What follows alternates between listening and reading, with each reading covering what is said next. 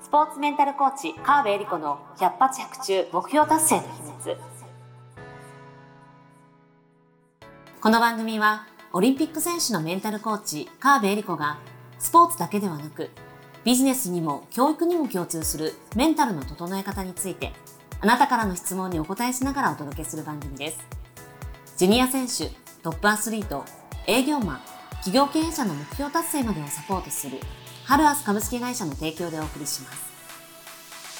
どうも皆さんこんにちは。川辺恵里子の100発100中目標達成の秘密第77回スタートです。えー、ナビゲーターのトーマス J. トーマスです。よろしくお願いいたします。そして、よスポーツメンタルコーチの川辺理子です。よろしくお願いします。ろしくお願いいたします。なんか77回なんですけど、ねなんか7が並ぶと嬉しい気持ちになるの何なんでしょうね、これ。ねえ、なんか日本人は奇数が好きとかって聞きましたけあど、奇数が好きなんですか？そう、すだって好きな数字を聞いたときうに、ん。3、5、7みたいな感じです。多くないですけど、まあ8、末広がりの8をね、あ選ぶ方も。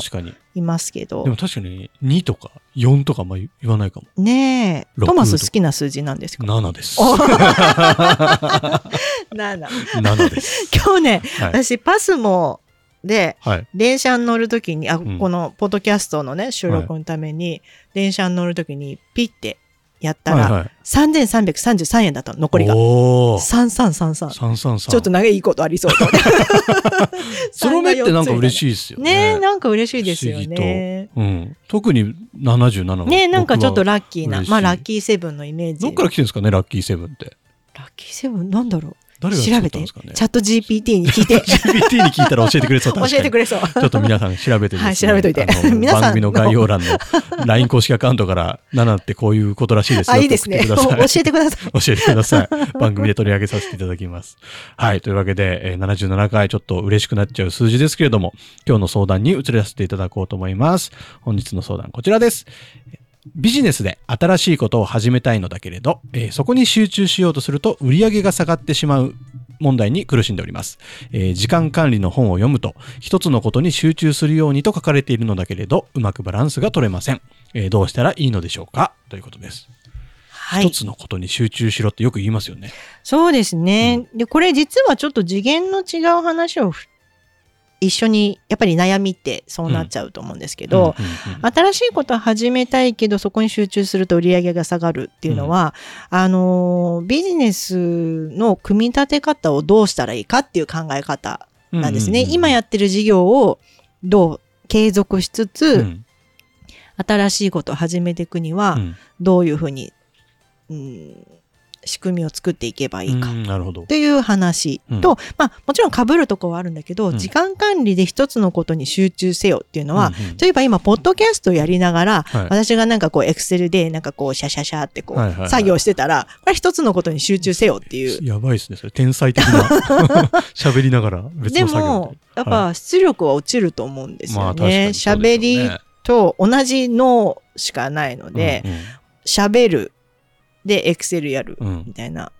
で、ちょっと、うん、トータルで言うと、ななん質が下がるわけじゃないですか。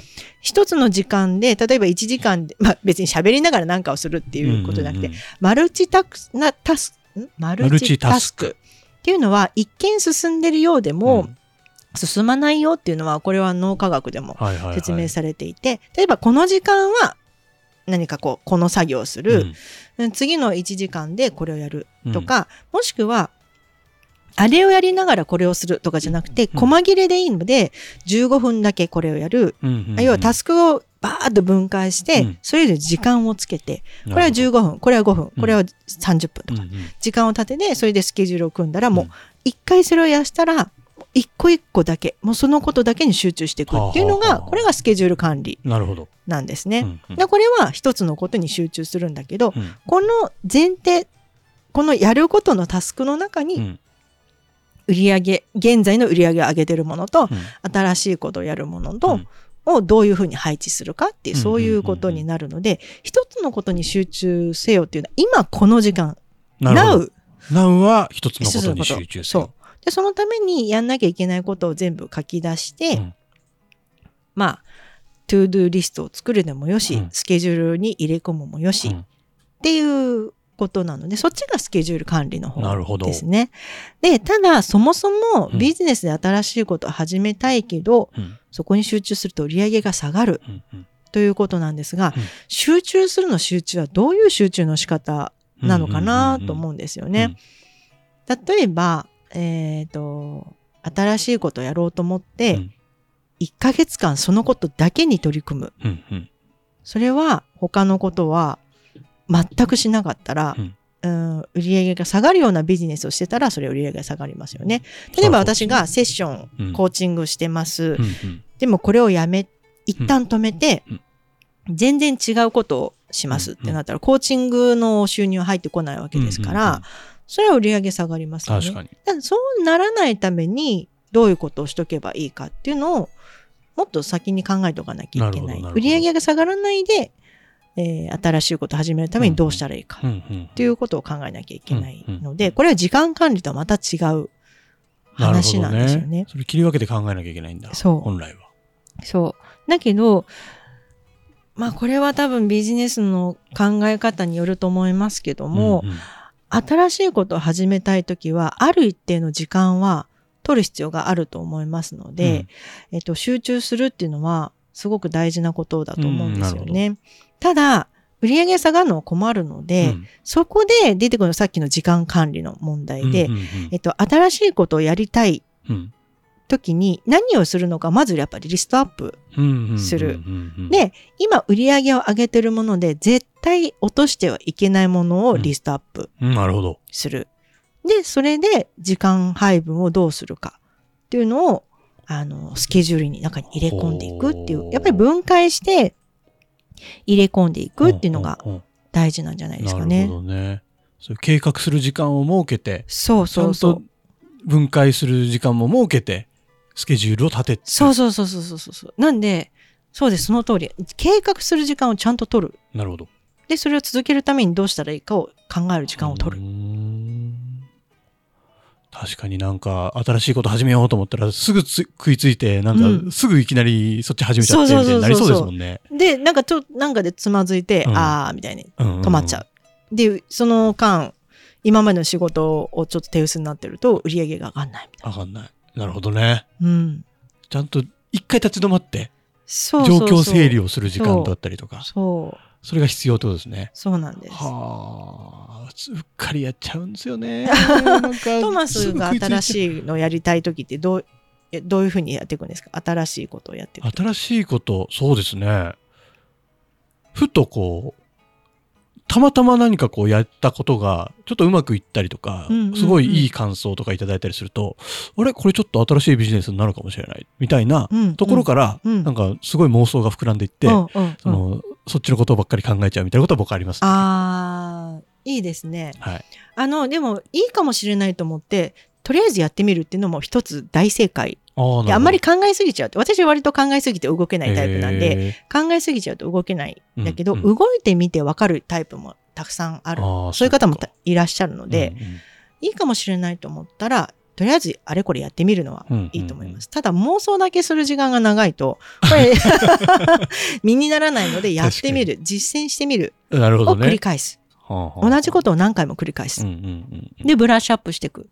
はあと方向性が見えてきたりするので、うんうん小さく始めて大きく育つ。なるほど。そちょっとやってみたら、なんかどうれぐらい時間かかるかとかも分かるようう。になるからそうそうそうそう。そこで初めてスケジュールを考えて、そう。配分考えてみたいなことすればいいんですかね。そうなんです。なるほど。なんか私のコーチングスクールで習ったのは、3割の出来で5倍のスピードでやるみたいな。え、どういうことですか？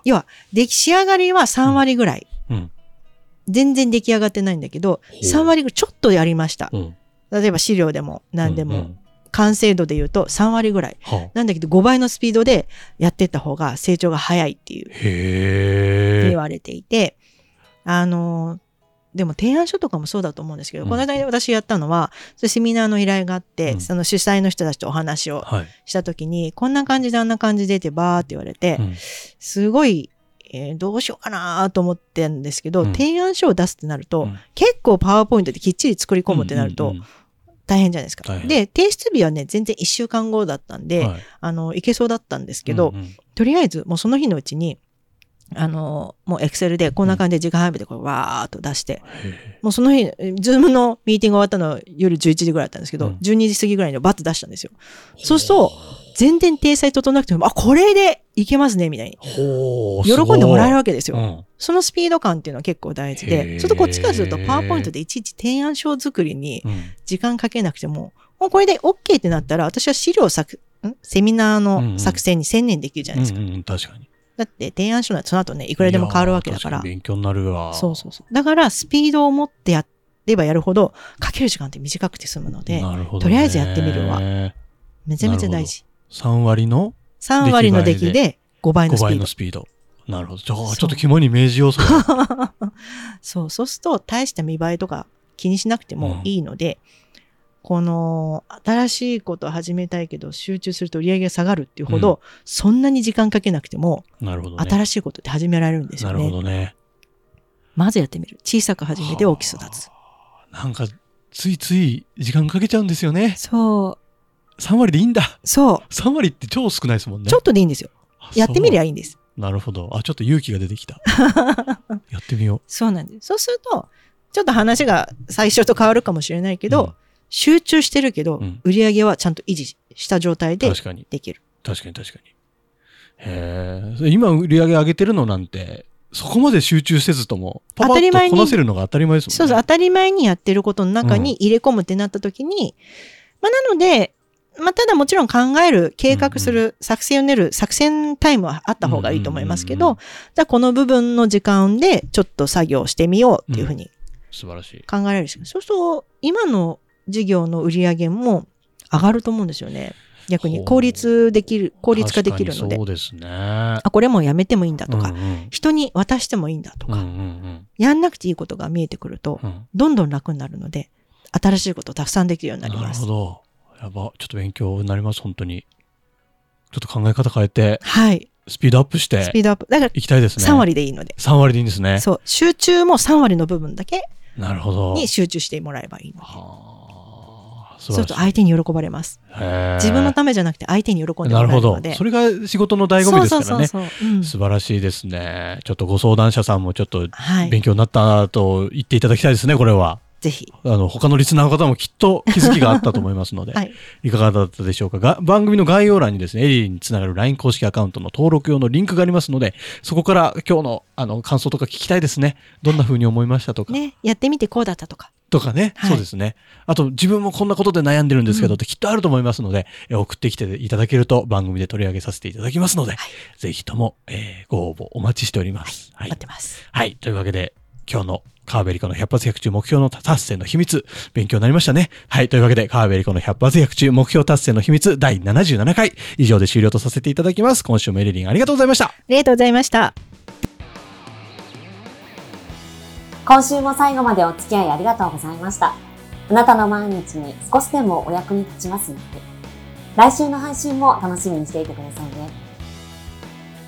この番組は、提供、ハルアス株式会社、プロデュース、tmsk.jp、ナレーション、土井まゆみがお送りいたしました。